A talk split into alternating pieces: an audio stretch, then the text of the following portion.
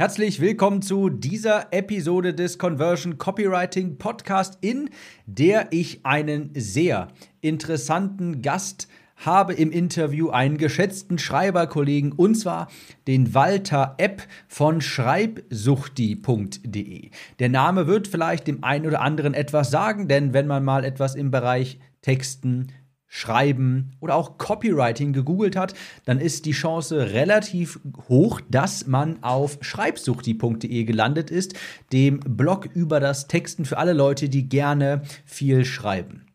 Ich habe Walter in den Podcast eingeladen, weil ich finde, dass er ein sehr interessantes Businessmodell hat und vor allem, weil er, und davon bin ich ja auch Fan, sehr viele E-Mails schreibt. Und zwar, er schreibt fünf Tage die Woche eine E-Mail. Also er verfolgt das Businessmodell der fast täglichen E-Mail und in diesem Interview gehen wir einmal auf ein paar sehr äh, interessante Fragen ein, wie beispielsweise, warum hat er das überhaupt gemacht? Was für Effekte sieht er durch das Schreiben einer fast täglichen E-Mail? Er lässt ja nur das Wochenende aus. Er verrät uns die fünf Gebote seines E-Mail-Marketings, wie er es auch schafft, dass die Leute sich auf seine E-Mails freuen, dass die gleichzeitig verkaufen und beispielsweise auch, und ich weiß, das ist ja immer ein großer Painpoint von ganz vielen, woher soll man bitte die ganzen Ideen nehmen für so viele E-Mails? Wie schafft man es, jeden Tag eine E-Mail zu fabrizieren, die die Zielgruppe auch noch gerne liest? Und ganz zum Schluss habe ich noch zwei interessante Fragen gestellt, und zwar, hat Walter nicht nur ein interessantes Businessmodell, weil er viele E-Mails schreibt, sondern weil er auch ein besonderes Produkt hat, und zwar ein Hochpreis Buch. Ein Hochpreisbuch klingt ja erstmal wie ein Widerspruch, aber das erklärt er genau, warum er das gemacht hat, warum er sich für ein teures Buch entschieden hat. Und äh, teurer, teuer ist ja relativ, warum er sich für ein hochpreisiges Buch entschieden hat und auch was das mit seinem Business gemacht hat. Und eine Sache noch, wir haben auch über seinen Traffic gesprochen, denn Walter verfolgt ein in der Online-Marketing-Blase fast schon vergessenes äh, Relikt quasi. Er betreibt einen Blog und er bekommt regelmäßig seinen Traffic von Google geliefert. Auch hier macht es mal Sinn. Normalerweise spreche ich gar nicht so viel über das Thema Blog, aber es macht ja auch mal Sinn, über den Tellerrand hinauszuschauen. Was machen vielleicht andere abseits von Facebook-Werbung, Instagram-Werbung und dergleichen? Es ist, wie ich finde, ein sehr schönes Interview geworden mit einem sehr geschätzten Kollegen und ich entlasse dich jetzt in das Interview mit Walter von Schreibsuchti und auch hier nochmal ganz kurz der Hinweis, alles weitere zu Walter findest du unter schreibsuchti.de. So, ohne weitere Einleitung, jetzt beginnt das Interview mit Walter App von Schreibsuchti. Viel Spaß dabei. Herzlich willkommen, Walter, im Podcast und direkt die erste Frage. Wie kam es eigentlich dazu, dass du den Schreibsucht die Blog gegründet hast und wann war das? Hallo Tim, ja, danke, dass ich dabei sein kann. Also gegründet habe ich Schreibsucht die Ende 2012. Das war fast zeitgleich mit der Geburt meines ersten Kindes mit meiner Tochter 2012. Und das war halt eine Phase, wo ich gemerkt habe, auch weil mein Kind auf die Welt gekommen ist, boah, ich will nicht weiter mit Jura machen. Und da habe ich angefangen, mich nach neuen Wegen umzusuchen. Und ja, dann war so der erste Schritt. Ich registriere jetzt einfach mal die Domain schreibsuchti.de. Also das war der Anfang 2012. Ja, und ich finde das erst, ja. Ja, ja sag ruhig. Also ich fand es erst, erstmal finde ich den Namen sehr cool, Schreibsuchti. Aber mir ist auch gerade aufgefallen, dass du sagtest, ähm, das ist zeitgleich gewesen mit der Geburt deiner ersten Tochter. Wenn ich mir überlege, dann quasi anzufangen, sich selbstständig zu machen und in Anführungsstrichen sicheres äh, Studium abzubrechen, da gehört doch irgendwie eine gewisse Portion Mut dazu, oder? Ja, das war einerseits Mut, andererseits war es aber auch wirklich, dass ich genervt war, weil ich war schon am Ende des Studiums, ich habe das Studium auch beendet und 2012 habe ich noch nicht so richtig den Gedanken gehabt, hey, ich mache mich jetzt sofort selbstständig, sondern ich wollte mir nebenbei erstmal was aufbauen denn ich habe mich erst 2014 dann wirklich selbstständig gemacht. Aber 2012 habe ich schon angefangen, den Blog zu betreiben. Und als ich dann 2014 gemerkt habe, hey, ich bin da auf was gestoßen, hey, das ist ein Thema, was wirklich viele Menschen interessiert. Viele wollen schreiben, viele wollen besser schreiben. Und dann habe ich mir gedacht, hey, ja, ich habe da was. Und dann habe ich 2014 die Reißleine gezogen, ja. Und das war ein mutiger Schritt, ne, weil aber ich habe das mit meiner Frau abgesprochen. Ne, wir haben so einen Deal gemacht. Ne, wenn ich nicht mindestens 2500 Euro äh, reinhole monatlich, dann gehe ich zurück in die Juristerei. Wie hast du das gemerkt? Du sagst nach zwei Jahren, äh, dass das schon funktioniert. Ich würde jetzt unterstellen, vielleicht kannst du mich da auch korrigieren, aber wenn dein Businessmodell ein Blog ist, das wird doch eine gewisse Zeit dauern, bis sich da etwas aufbaut. Hast du nach, du hast ja gesagt, nach zwei Jahren hast du gemerkt, hast du gemerkt, da kam schon was bei rum. Hast du das da schon monetarisiert? Hast du da schon diese zweieinhalbtausend Euro verdient nach zwei Jahren? Also nach zwei Jahren Bloggen habe ich mit dem Blog selbst so gut wie gar nichts verdient. Das war auch zuerst nicht mein Ziel. Mein Ziel war es zu Beginn, den Blog einfach nur aufzubauen. Ne, und ich habe gemerkt, dass ich einfach viele Klicks habe, dass ich viele E-Mail-Abonnenten auch schon hatte. Ich glaube, ich hatte nach zwei Jahren schon zwei, über 2000 Abonnenten oder so dann äh, on meinem Blog. Also das dauert mit einem Blog, bis man da Geld verdient. Es ist kein System, wo man schnell Geld verdienen kann. Aber ich habe gemerkt, dass ein hohes Interesse da ist und dass Menschen ständig fragen, Walter, ich brauche jemanden, der für mich schreibt. Du bist doch der Schreibsuchti, ich suche einen guten Texter. Und dann habe ich gemerkt, dass sehr viel Freelance-Arbeit auf mich wartet. Und deshalb das erste große Geld, in Anführungsstrichen, diese zweieinhalbtausend, habe ich durch Freelancing verdient. Das heißt, der Blog war so eine Art erstmal nur Aushängeschild. Die Menschen haben gesehen, wie ich schreibe, was ich schreibe. Und da habe ich die ersten Aufträge dann auch generiert. Und deshalb das erste Geld, was ich verdient habe, war aktiv durch Dienstleistung. Dass der Blog dann durch Produkte Geld abgeworfen hat, das kam dann etwas später. Das interessiert mich gerade, da würde ich gerne mal äh, näher reingehen, weil ich weiß auch, es hören hier auch viele Leute zu und ich bekomme auch immer viele rege äh, Anmerkungen, Schriften, Post, E-Mail, äh, Facebook-Nachrichten von Leuten, die von Menschen, die sich eben auch als Freelancer selbstständig machen wollen, als Copywriter. Deshalb mal ganz konkret die Frage an dich. Du hast gesagt, du hast als Texter Geld verdient. Darf ich mal fragen, was hast du eigentlich genau gemacht für die Kunden? Also ich habe mich spezialisiert auf das Schreiben von Blogartikeln. Das heißt, ich habe angeboten, ich schreibe Blogartikel für eure Webseite, hatte dann Festpreis.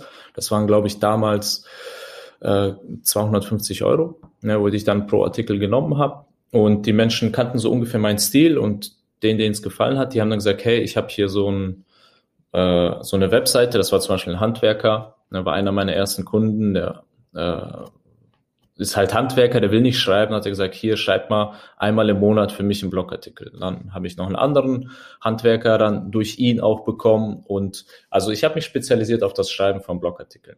Der Fehler, den ich zu, zu ganz am Anfang gemacht habe, war, dass ich irgendwie so versucht habe, alles anzubieten, aber dann habe ich gemerkt, das ist für mich zu stressig und das ist für die Kunden auch äh, zu missverständlich, die wissen gar nicht, wer bin ich, was mache ich. Und dann habe ich irgendwann gesagt, okay, ich mache nur Blogartikel. Und das war dann so meine Spezialisierung.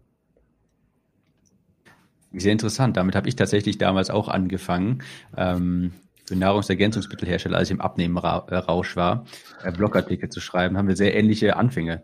Ähm, aber das nur nebenbei. Äh, Finde ich sehr interessant. Also auch ein, also vielleicht für die, die Freelancer, die hier zuhören, die sich da vielleicht noch orientieren wollen, habe ich jetzt rausgehört, für dich war sehr wichtig, eine Spezialisierung, nicht alles anbieten, sondern eine bestimmte Art von Text. Du hast dann ja später, äh, so ist es jetzt, ja auch eigene Produkte entwickelt. Wie kam es zu dem Switch? Wie hast du das gemerkt, dass du das machen musst? Was, hast, was ging da in dir vor? Also ich habe dann gemerkt, dass natürlich, wenn ich die ganze Zeit Freelancing mache und Dienstleistung mache, komme ich wieder in ein neues Hamsterrad rein, wo ich eigentlich raus wollte.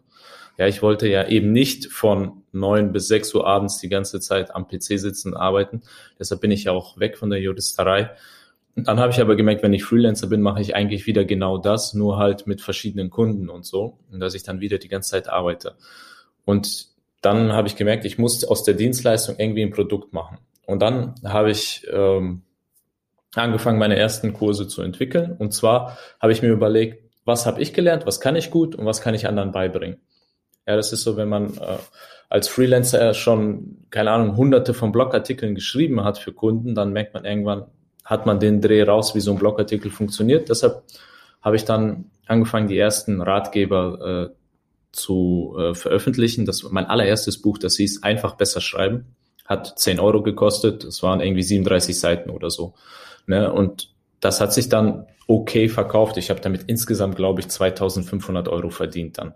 Das ist jetzt nicht die Welt, ne, kann man nicht von leben. Ne? Also ich habe das ein Jahr lang, glaube ich, verkauft. Aber ich habe gemerkt, das war so für mich dieser Proof of Concept, also dass es irgendwie funktioniert. Ich muss es jetzt nur weiter skalieren und andere Produkte entwickeln. Und 2015 kam dann mein erster kleiner Kurs, der ging dann ums Gastbloggen weil ich 2014 habe ich sehr viele Gastbeiträge geschrieben auf anderen Blogs. Das ist ja eine Methode auch, um Reichweite zu generieren, ne, um äh, Klicks und Links auf den eigenen Blog zu bekommen. Dann schreibt man Gastbeiträge auf anderen Blogs. Ich habe das 2014 exzessiv gemacht, gefühlt jede zweite Woche einen eingereicht und habe ich auch sehr viel gelernt, was funktioniert, was nehmen die Leute, was wollen die nicht.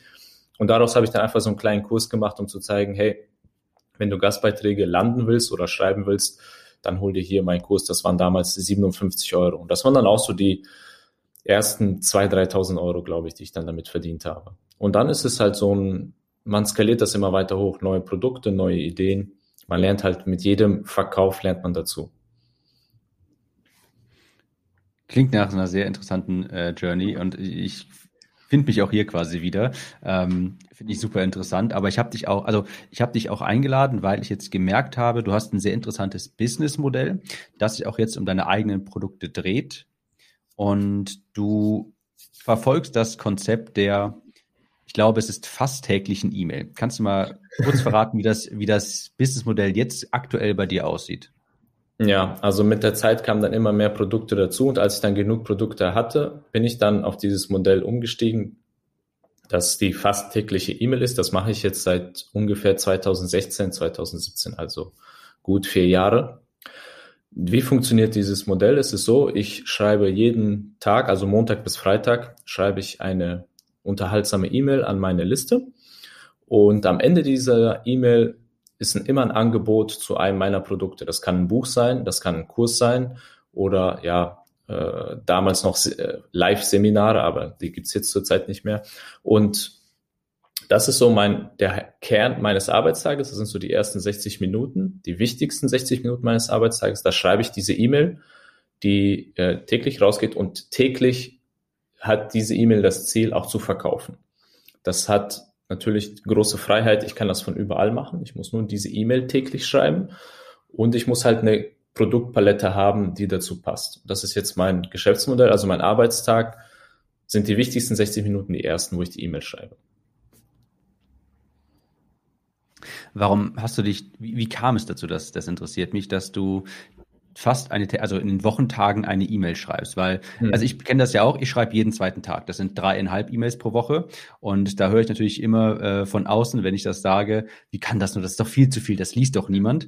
Äh, Feedback von meinen persönlichen Newsletter-Abonnenten ist das Gegenteilige und mhm. deshalb bei dir, wie, wie kam es dazu, dass du dich dazu entschieden hast, äh, ja, an Wochentagen fünf E-Mails pro Woche zu schicken? Warum hast du das, das nachher umgesetzt? Warum dachtest du, das ist eine gute Idee? Mhm. Also ich hatte äh, damals wie heute hatte ich so meinen Kurs, den ich da verkaufen wollte, übers Bloggen und für Schreiber.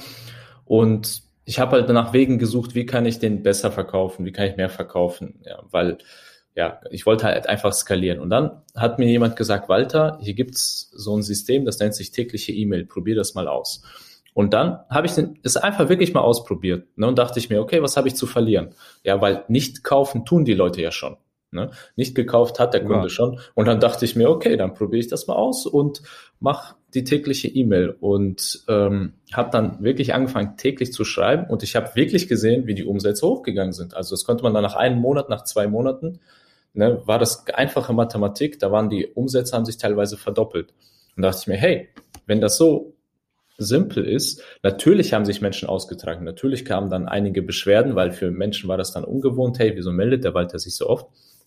Aber nach ein paar Monaten haben die Leute sich daran gewöhnt und alle neuen, die dazukommen, die wissen das sowieso schon, dass das täglich kommt.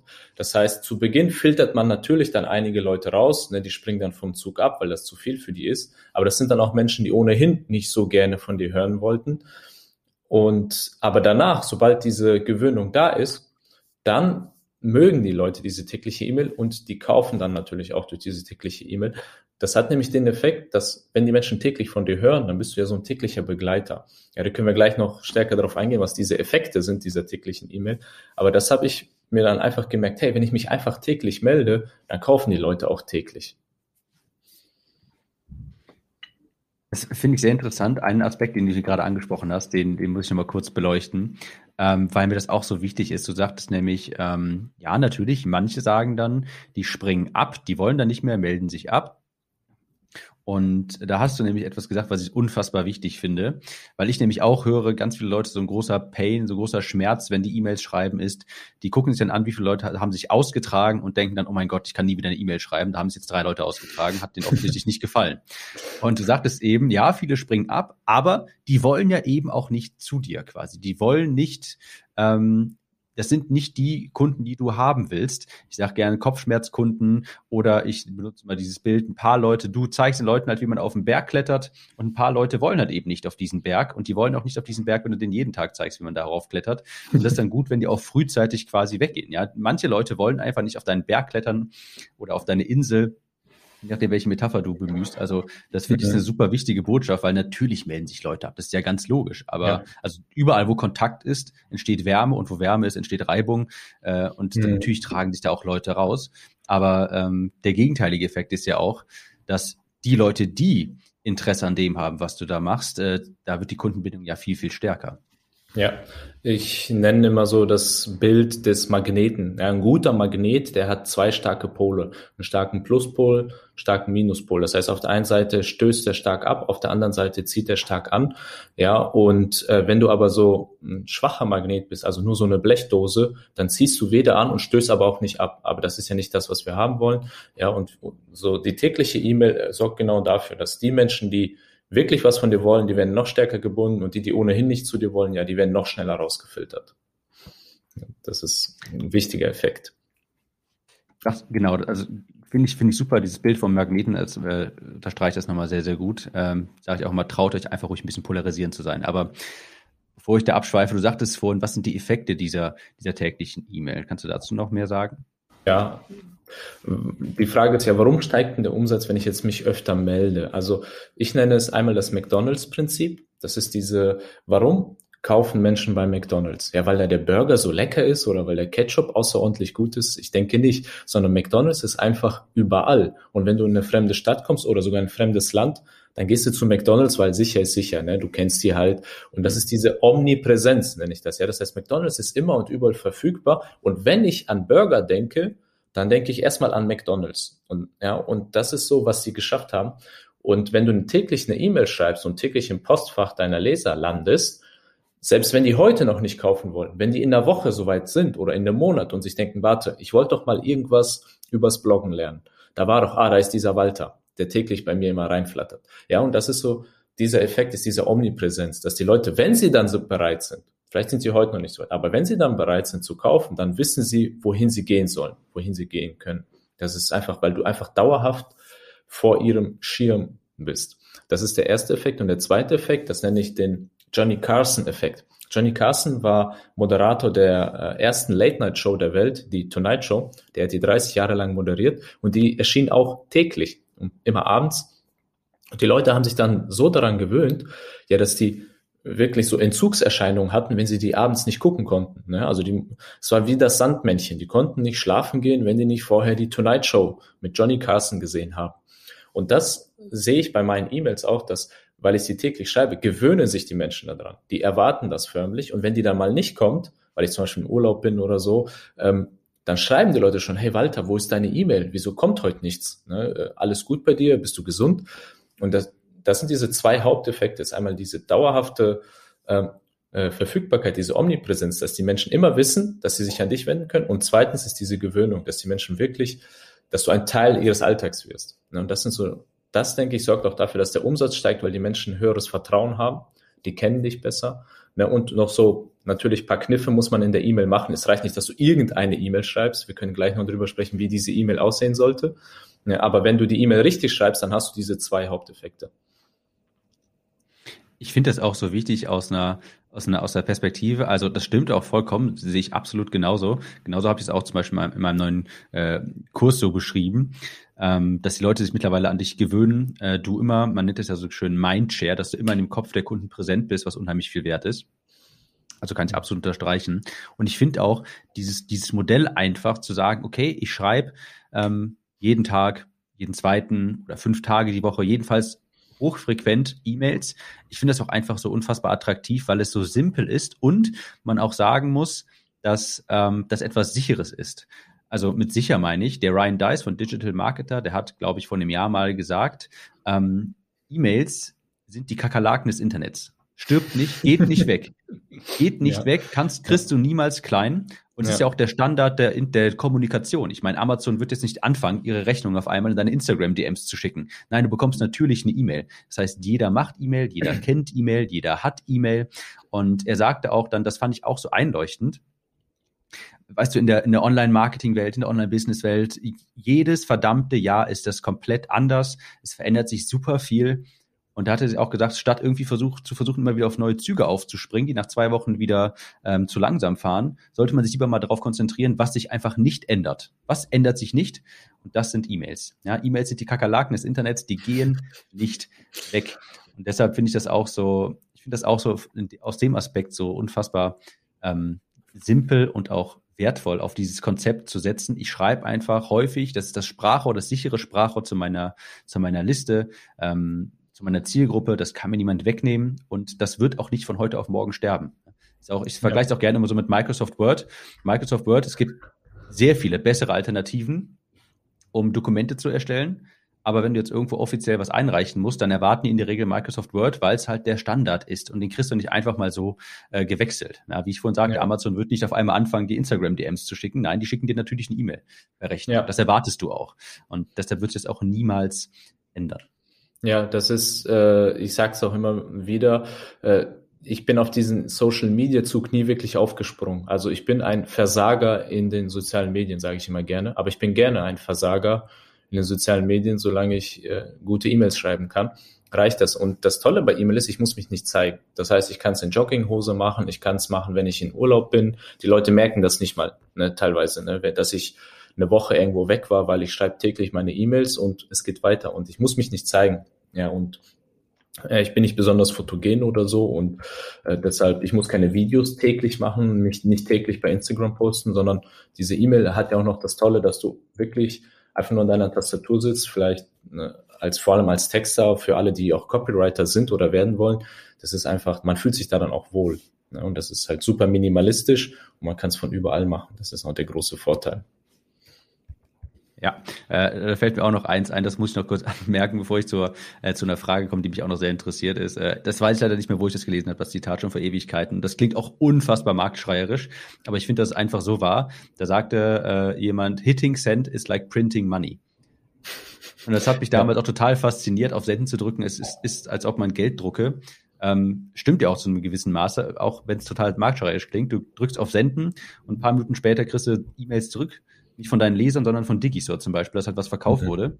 Ja. Macht halt, macht halt auch schon Spaß. Okay, bevor ich da aber zu sehr abdrifte, ähm, Du sagtest vorhin genau, wie sehen solche E-Mails aus?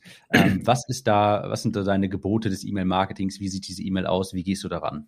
Mhm. Also meine erste Formel ähm, ist die ICE-Formel, die ich immer verwende. Das Gebot Nummer eins, äh, verwende die ICE-Formel. Also das ICE, das EIS steht für E ist Entertainment, I ist Information, S ist der Sale. So baue ich die Mails immer auf. Das heißt, ich beginne nicht mit Mehrwert oder so oder versuche dem Kunden irgendwie zu belehren oder große Informationen zu bieten, sondern ich beginne immer erstmal mit Entertainment. Das heißt, die E-Mail muss Spaß machen, weil stell dir vor, du erhältst täglich eine E-Mail von mir, ja, oder grundsätzlich erhältst du von jemandem täglich eine E-Mail. Da hast du null Lust, die zu öffnen und zu lesen, wenn du weißt, dass die Spaß macht. Ja, wenn du weißt, dass die irgendwie unterhaltsam ist, dass sie dir ein Lächeln ins Gesicht zaubert oder so. Deshalb beginne ich immer mit Entertainment. Das ist extrem wichtig, um die Leser auch langfristig zu halten und sie nicht sofort nach zwei, drei Mails genervt sich wieder abmelden. Deshalb beginne ich mit Entertainment, dann kommt das I, das ist die Information, das ist das, was viele so als Mehrwert kennen oder Value. Und da bringst du dann den Leuten was bei und sagst, was will ich denn mit dieser Geschichte sagen, mit der ich eingestiegen bin? Oder warum erzähle ich dir diesen Witz? Weil ich dir zeigen möchte, wie. Und dann kommt so dieser Information-Teil, wo du den Menschen ein bisschen was beibringst. Ja, und äh, damit denn der Entertainment-Teil zeigt, dass du unterhaltsam bist, ja, einfach nur um die Menschen äh, anzulocken. Der Information-Teil zeigt, dass du kompetent bist, dass du Ahnung hast, dass sie dir vertrauen können. Und dann kommt der dritte Teil, das S, der Sale, wo du dann einfach sagst, äh, wo du dann hinten rausgehst und den Kreis sozusagen schließt und dann sagst, wenn du mehr erfahren möchtest, dann schau dir hier meinen Kurs an. Oder wenn du das ganze Kapitel lesen willst, ne, dann findest du mehr davon in meinem Buch. Ne, das ist dann einfach, wo du hinten nur ein Absatz braucht man meistens nur für den Sale. Das ist bei mir nicht ellenlang, sondern es ist häufig nur ein, ein, zwei Absätze, wo ich dann einfach den Sack zumache und sage, hey, wenn du mehr wissen willst oder wenn du im Detail wissen willst, wie ich das genau gemacht habe, dann schau mal hier. Und dann kommt ein Link, immer ein Link, das ist auch noch ein Gebot, ne, immer ein Link und dann ist die E-Mail auch schon fertig. Klingt einfach genug und ähm, kann ich auch bestätigen. Ich merke total, auch wenn ich E-Mails schreibe, ähm, ich sag mal, Leute öffnen das nicht, um nochmal einen neuen Tipp zu erfahren, nochmal einen neuen Hack. Ähm, ich sage dazu gerne so, das E-Mail-Postfach ist kein Fortbildungsort für die meisten. Was machen wir da? Wir prokrastinieren, wir lenken uns ab. Und da wollen wir auch lieber mal eine schöne Geschichte lesen oder sowas. Ähm, deshalb möchte ich das mit dem Entertainment nochmal auch total hervorheben. Finde ich auch total wichtig. Und mhm. es sind wenn, auch wenn ich, wenn die Leute mit mir äh, sich unterhalten, wenn ich Antworten bekomme, die beziehen sich immer auf irgendwelche Geschichten, die ich in den E-Mails erzählt habe oder sowas, aber nie ähm, zu irgendwelchen Tipps und Tricks. Äh, dafür gibt's äh, sicherlich genug YouTube-Videos und oder auch Kurse, die man anbietet. Ähm, also nicht nur, dass man da mit den Leuten, und ich sag mal so, du sagtest nämlich vorhin auch, was man so als Value kennt oder Mehrwert. Ich finde, das ist so, so, so ein gewisser Mehrwert-Mythos herrscht auch vor. Mehrwert heißt ja nicht ähm, nur, oder ich sag mal so, Tipps zu geben, äh, wie man jetzt besser schreibt. In deinem Fall beispielsweise ist ja nur eine Facette von Mehrwert und auch eine ganz schwache also mein, aus meiner Sicht, gerade auf das Medium bezogen E-Mails und Postfach. Äh, es ist ja auch unfassbar viel Mehrwert, wenn du jemanden einfach mal zum Lachen bringen kannst oder wenn jemand sich auf diese E-Mail freut. Das ist ja auch Mehrwert. Oder du dem einen anderen Glaubenssatz mitgeben kannst, äh, seine Perspektive verändern kannst. Das ist ja alles auch Mehrwert, ja, dieser traditionelle Mehrwert im Sinne von hier sind zwei Tipps um ja. nur eine Facette und meiner Meinung nach mhm. auch ähm, total schwacher. Äh, heißt nicht, dass es gar nicht vorkommt, aber selten tatsächlich. Die Leute erinnern sich viel mehr an die Geschichten. Und mhm. also ganz ehrlich, ich kann dir aus meiner Perspektive auch sagen, ich weiß, wie es bei dir ist, aber äh, in den E-Mails äh, lenke ich mich auch gerne mal ab, wenn ich irgendwie was Schlimmes, äh, wenn ich ein großes Projekt habe oder sowas. Ähm, dann öffne ich vielleicht nochmal kurz die E-Mails und gucke da rein. Aber da, das, ich öffne die niemals, um mir zu denken, auch mal gucken, was ich, wie ich mich heute fortbilden kann, was ich hier für Mehrwert bekomme. Das habe ich ja noch nie gehört. Äh, so ist bei ja. mir jedenfalls. Ja, das stimmt auch. Ich finde auch, dass der Mehrwertmythos, wie du es nennst, ist, ich sage auch, Mehrwert ist häufig total überbewertet, weil wenn man mal schaut, wo die Menschen ihr Geld ausgeben, ne, die Menschen sind bereit, 20 Euro für einen Kinobesuch auszugeben, ja, wo sie einfach nur unterhalten werden. Sie bekommt also so gut wie keinen Mehrwert. Aber sie geben locker 20 Euro dafür aus. Sie zahlen monatlich äh, für Netflix, monatlich für Amazon Prime. Und das ist alles Unterhaltung. Ne? Das heißt, man muss schauen, wo äh, das, der, einerseits sagen die Menschen zwar, ja, Mehrwert ist wichtig, aber schau mal, wo sie ihr Geld lassen. Ihr Geld lassen sie meistens bei denen, die sie unterhalten. Ja, und Walt Disney hat gesagt, ich unterhalte lieber die Menschen und hoffe, dass sie dabei ein bisschen was gelernt haben, anstatt die Menschen zu belehren und zu hoffen, dass sie dabei ein bisschen unterhalten wurden. Und ich denke, das ist so auch das, was du und wir beide auch so leben, dass man wirklich die Leute unterhalten sollte und natürlich lernen die dann auch was dabei. Ja, äh, finde ich auch super wichtig. Ähm, du sagtest vorhin, das ist so eine, ein äh, Gebot des E-Mail-Marketings, äh, immer einen Link drin zu haben. Diese Formel, gibt es da noch weiteres? Nach welchen Konzepten schreibst du die E-Mail? Mhm. Oder hast du da noch weitere Dinge, auf die du da achtest? Ja, also äh, mein nächstes Gebot ist never be boring, also sei niemals langweilig. Das setzt nochmal auf dieses E. Ich betone damit nochmal, wie wichtig dieses E ist, das Entertainment. Und da kann ich auch drei Sachen nennen, die ich dann immer einbaue. Wie du selbst gesagt hast, Geschichten. Menschen erinnern sich wirklich an Geschichten, auch persönliche Geschichten. Ich baue immer auch persönliche Geschichten ein, auch peinliche Geschichten. Die werden sehr gerne gelesen. Da braucht man halt bisschen Mut als Autor, so bisschen auch Dinge über sich zu offenbaren. Ne? Also ich habe mal mit einer E-Mail, äh, äh ich glaube, ich habe 2000 Euro Umsatz gemacht mit einer E-Mail, da ging es darum, wie ich als kleiner Junge ins Bett gepinkelt habe. Und das ist halt so eine peinliche Geschichte, aber hinten raus hat der Verkauf halt funktioniert. Und das zeigt halt, dass die Menschen sowas einfach gerne lesen. Ne? Das ist deshalb Geschichten immer, immer, sind immer gut, persönliche, aber auch von anderen Menschen, so Will Smith, äh, Russell Crowe, berühmte Schauspieler oder irgendwie erfolgreiche Menschen baue ich auch immer gern Geschichten ein. Punkt zwei, was ich einbaue, sind Witze. Ne? Du sagst ja auch, E-Mail ist so etwas, wo die Leute ja auch sich ein bisschen ablenken wollen und so. Und wenn die dann mal einfach einen guten Witz mal mitbekommen, also einfach ein Lächeln mal ins Gesicht gezaubert bekommen, dann ist das schon viel wert. Ja, das ist wirklich viel wert, weil 99 Prozent der E-Mails sind irgendwie anstrengend. Die sind trocken, die sind öde, da sind irgendwelche To-Dos drin. Ja, wenn man Angestellter ist, dann ist E-Mail sowieso immer da schreibt der Chef, was man alles machen muss, ne, und dann schicken Kollegen irgendwas weiter und da hat man einfach nicht wirklich Bock drauf. Aber wenn dann eine Mail kommt, wo du weißt, hey, da gibt's einen guten, wieder einen guten Spruch, einen guten Witz, die macht Spaß, dann öffnen die Leute die gerne. Deshalb baue ich auch hier und da immer Witze ein. Und Punkt Nummer drei, was ich gerne einbaue, sind kuriose Fakten. Also wenn du äh, äh, an alle Zuhörer, ne, wenn ihr Freelancer seid oder Texter, also ihr müsst wirklich so, so eine Sammelwut entwickeln. Ne? Also ich habe irgendwann angefangen, wirklich alles zu sammeln, was mir über den Weg läuft, was irgendwie gut ist, was interessant ist, was verrückt ist, irgendwelche verrückten Fakten.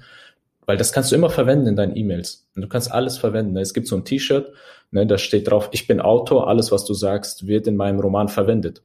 Ne? Und so muss man als Texter durch die Welt gehen. Alles, was du siehst, was irgendwie interessant ist, kannst du in deinen E-Mails dann auch verwenden. Ne? Das ist so der nächste Punkt, ne? dass du immer sammeln solltest und solche Sachen immer verwenden solltest.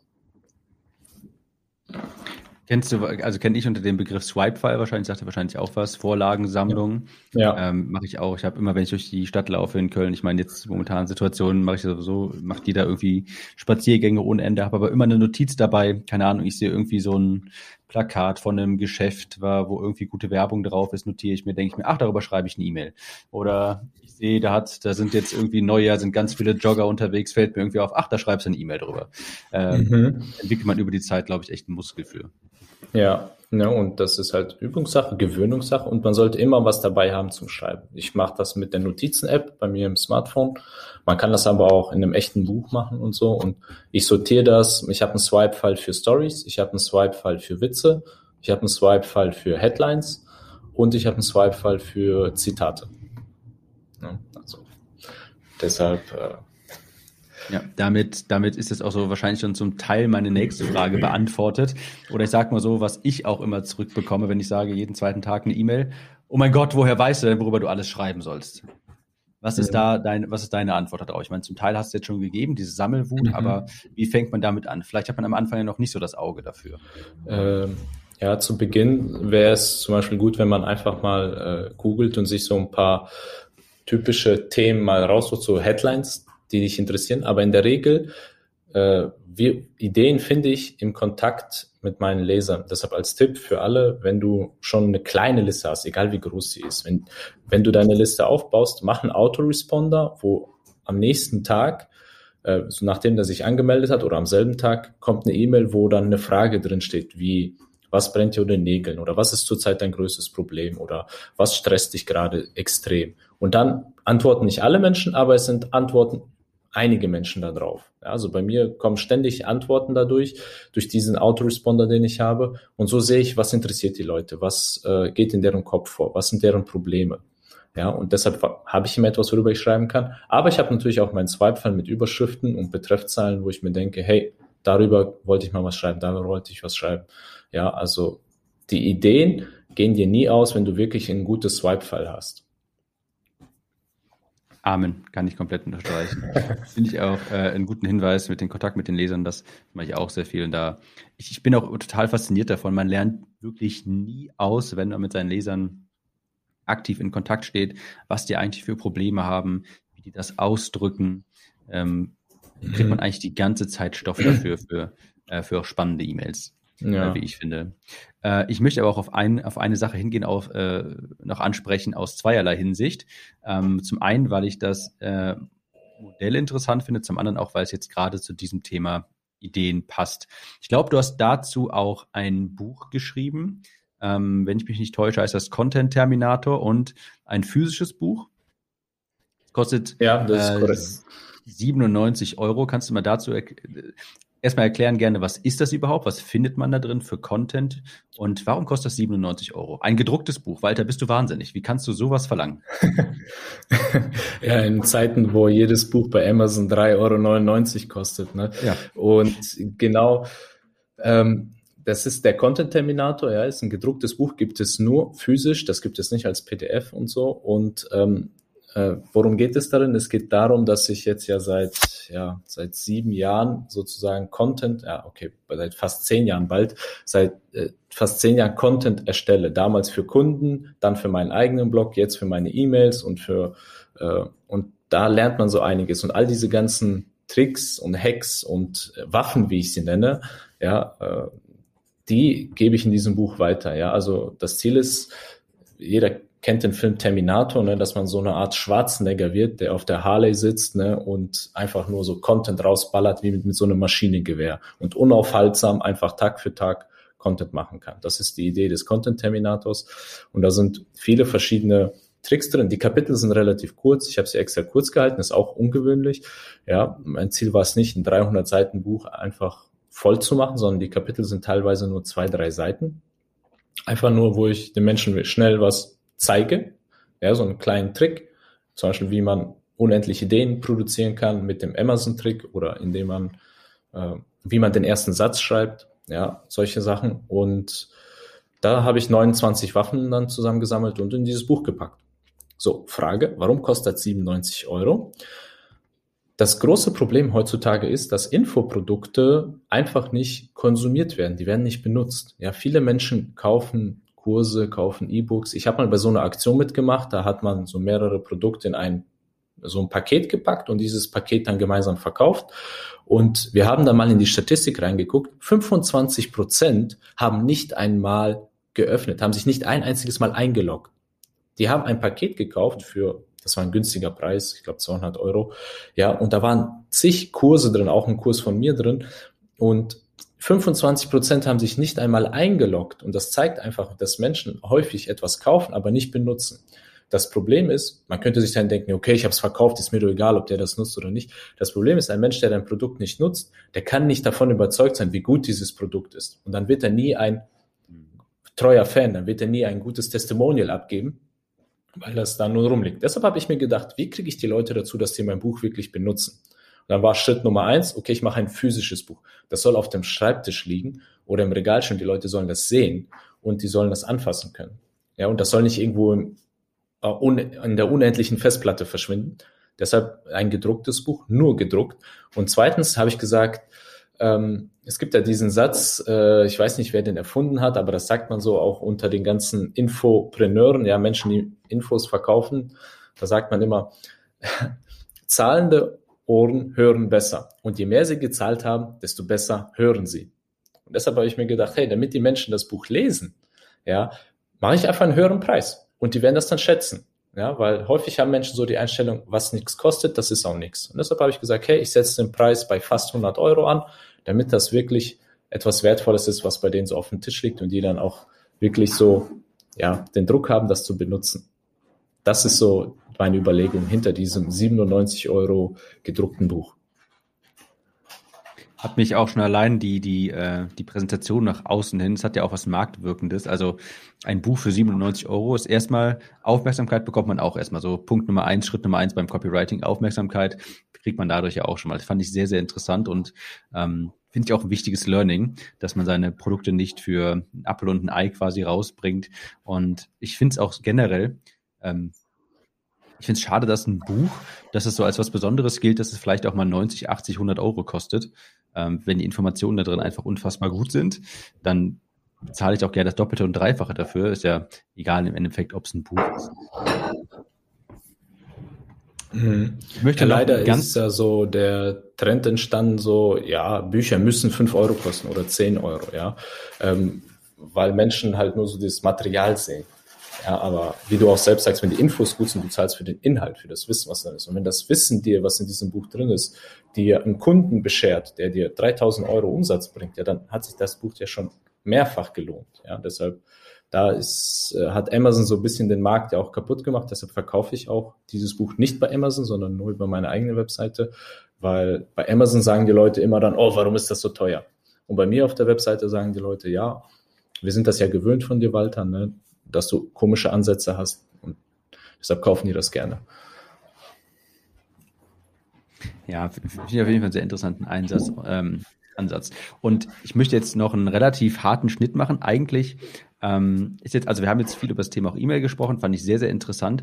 Ich möchte noch auf einen Aspekt hier äh, eingehen, den ich auch bei dir ist, was bei dir eine Besonderheit ist. Ich muss sagen, ich lebe ja sehr und wahrscheinlich auch viele der Zuhörer in so einer Bubble der bezahlten Werbeanzeigen, ähm, das, das traditionelle Online-Marketing hier, Facebook-Anzeigen, Webinare und so weiter. Ähm, aber ich finde bei dir, das, du, du machst ja etwas, was in meiner Bubble scheinbar ausgestorben scheint. Und zwar, du betreibst einen Blog. Ja, du bezahlst nicht für Werbeanzeigen, sondern du hast einen Blog. Jetzt muss man sagen, das auch schon seit zehn Jahren, wie du vorhin meintest. Knapp ja. zehn Jahre. Und mal kurz aus deiner, auch wenn es jetzt ein harter Übergang ist, ein harter Schnitt ist, das interessiert mich doch noch sehr. Was ist aus deiner Sicht denn der Vorteil von, von, von einem aktiven Blog, statt jetzt zum Beispiel Anzeigen zu schalten? Also ich denke, der große Unterschied ist so die Langfristigkeit. Ein Blog ist halt ein sehr langsames Instrument. Ähm, also mich, mir schreiben manchmal Menschen, Walter, ich muss dieses Jahr dringend neue Kunden gewinnen, ich muss dringend Geld verdienen, äh, wie baue ich schnell einen Blog auf? Dann sage ich, Junge, wenn du dringend Geld brauchst, such dir einen Job oder schalte Anzeigen oder so, aber äh, bau keinen Blog auf, das dauert. Das braucht seine Zeit und da braucht man ein bisschen Geduld. Das, aber das ist dann wiederum der Vorteil, es ist etwas Langfristiges, wenn man den Blog richtig betreibt. Also wenn man zum Beispiel Content schreibt, der möglichst zeitlos ist. Also ich versuche immer Artikel zu schreiben, die möglichst zeitlos sind, die im nächsten Jahr immer noch Gültigkeit haben. Ja, das sind dann so Artikel wie über die Schreibblockade, über kreatives Schreiben. Das wird nie alt. Ja, ich mache keine Nachrichten oder so. Ich decke auch keine aktuellen Tools oder so großartig ab, weil das wird alles sehr schnell alt. Und dann müsste ich ständig neuen Content machen. Und so mache ich Evergreen Content. Und mit der Zeit ist das so ein Schneeballeffekt. Ja, es, zu Beginn rollt man den Schneeball, der ist nicht besonders groß, ja, aber mit der Zeit wird er immer größer und immer schwerer und irgendwann ist das dann so eine Lawine und das kommt dann mit der Zeit. Das ist der große Vorteil, dass es dann irgendwann wirklich so eine Art Passivität hat. Ja, ich bekomme jetzt sehr viel Traffic über Google. Ich bezahle nicht für meinen Traffic, ja. Und das ist halt der große Vorteil, dass wenn man langfristig denkt, dann kann, hat man dann wirklich einen Vermögensgegenstand. Das ist ein Asset, den man sich mit der Zeit aufgebaut hat. Ist auch eine sehr, sehr angenehme Vorstellung, dachte ich mir auch schon häufig. Ich meine, ich bin großer Verfechter von Anzeigen schalten, werde das auch immer machen, weil eben diese Geschwindigkeit, das ist der, der große Unterschied eben. Du kriegst sehr viel schneller Ergebnisse. Aber klar, man muss sagen, äh, wenn dann erstmal fünf, sechs, sieben, acht, neun, zehn Jahre vergangen sind, dann ist es mit dem Blog natürlich sehr, sehr angenehm, wenn man dann ähm, ja von Google quasi jeden Tag den Gratis-Traffic bekommt. Ne? Ja, genau, das ist halt sehr, sehr schön, sehr passiv und man muss auch nicht täglich und wöchentlich publizieren. Ich publiziere vielleicht ein, ein Artikel pro Monat, manchmal auch nur alle zwei Monate ein Artikel. Dafür sind die halt recht lang und wie gesagt Evergreen. Ja, das ist jetzt auch nicht so ein Content-Hamsterrad, wie ich das nennen würde, ne, dass ich da täglich immer was machen muss. Täglich mache ich nur die E-Mails. Ja, und ähm, aber am Blog zum Beispiel 2021, mich fragen auch Leute, Walter, Blogs, das war doch vor zehn Jahren im Trend, jetzt liest doch keiner mehr Blogs und das bringt doch alles gar nichts mehr. Und da würde ich zum Beispiel widersprechen. Also vor allem in Nischen, wo Blogs noch relativ unterrepräsentiert sind. Also ich kann aktuelles Beispiel nennen, ähm, wenn ich darf. Äh, das ist ähm, äh, zum Beispiel mein Bruder, der ist Lehrer. Ja, und der hat jetzt einen Blog gestartet, wo der Lehrern hilft, digitaler und moderner zu unterrichten. Und wenn du so in unsere Bubble gehst, ne, in die Online-Marketing-Bubble, da gibt's ja Blogs ohne Ende. Da kann jeder gut mit Internet und Blogs umgehen. Aber Lehrer, wie viele Lehrerblogs gibt es? Die kannst du fast an ja, zwei Händen abzählen und das war's. Ne? Und deshalb, da hat er relativ schnell, ist er bei Google auch relativ schnell nach vorne gekommen. Das heißt, wenn man sich denkt, boah, ich brauche drei Jahre, bis ich bei Google aufploppe, das stimmt nicht. Ja, wenn du in eine Nische gehst, wo noch die Leute, ja, wo wenig Internet-Marketing-versierte Menschen, sage ich mal, unterwegs sind, wie zum Beispiel Lehrer, dann kannst du da relativ schnell Erfolge feiern. Ne? Also deshalb Blogs sind nicht tot, man muss halt nur nicht noch den hundertsten SEO-Blog starten, ne? sondern man muss halt gucken, wo ist noch ein Gebiet, das noch relativ ja, unentdeckt ist.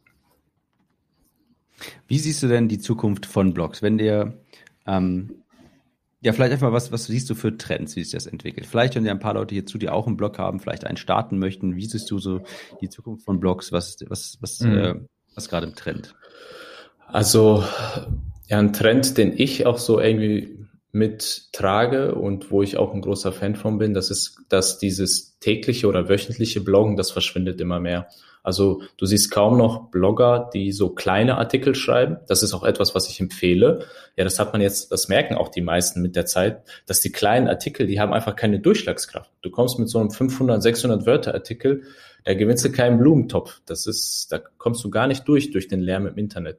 Ja, die Tendenz ist immer mehr dahin, dass man seltener publiziert, aber du so richtige Kracher, ne, also so 3000 Wörter, 4000 Wörter, teilweise, teilweise 10.000 Wörter Blogartikel, ja, also siehst du im englischsprachigen Raum, wo die Konkurrenz noch größer ist, da haben die Blogartikel, die du teilweise hier als Buch verkaufen könntest. Ja, das ist so der Trend, den ich sehe, dass die Blogartikel immer ausführlicher werden und wirklich so groß werden, weil man gemerkt hat, man kommt mit Kleinkram einfach nicht mehr durch. Ne? Und der verfängt sich schnell, ne? der ist schnell wieder alt und deshalb schreiben die Leute eher seltener, aber dafür länger. Und das ist auch ein Ratschlag, den ich auch mitgeben würde. Das merke ich auch bei mir, wenn ich meine alten Blogartikel angucke, die waren alle so um die 1000 Wörter. Alle neuen Blogartikel, die ich jetzt schreibe, die sind um die 2000 bis 3000 Wörter. Ja, das wird immer länger und ausführlicher, weil ich auch merke, Google mag das auch und die Menschen mögen das, weil die dann sich umfassend informiert fühlen.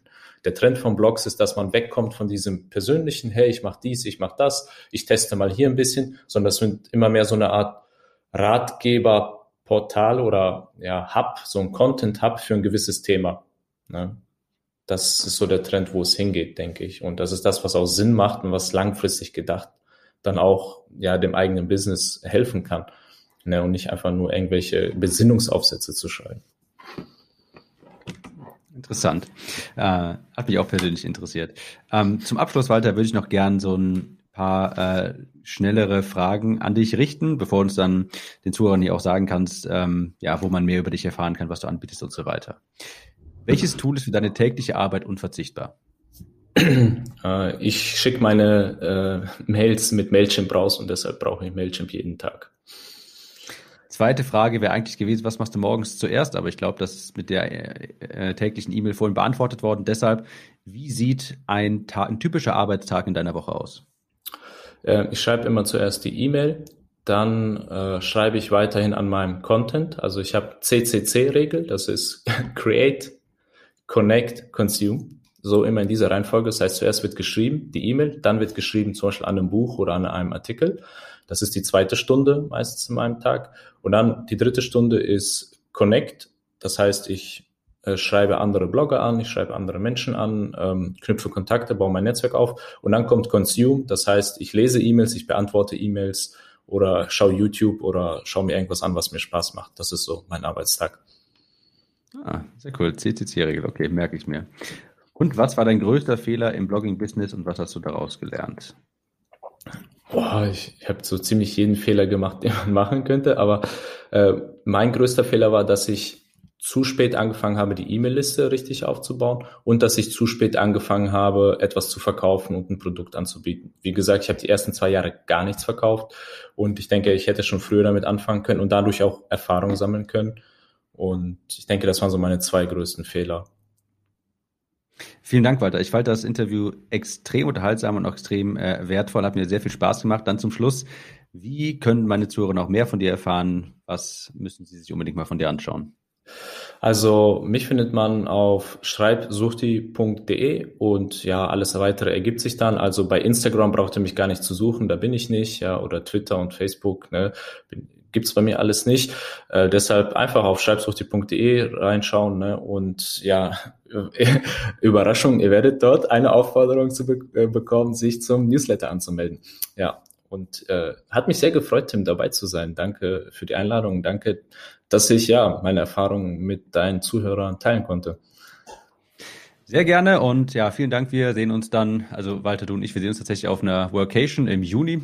Äh, wird wunderbar und an alle Zuhörer bis zur nächsten Episode. Danke und ciao. Ciao.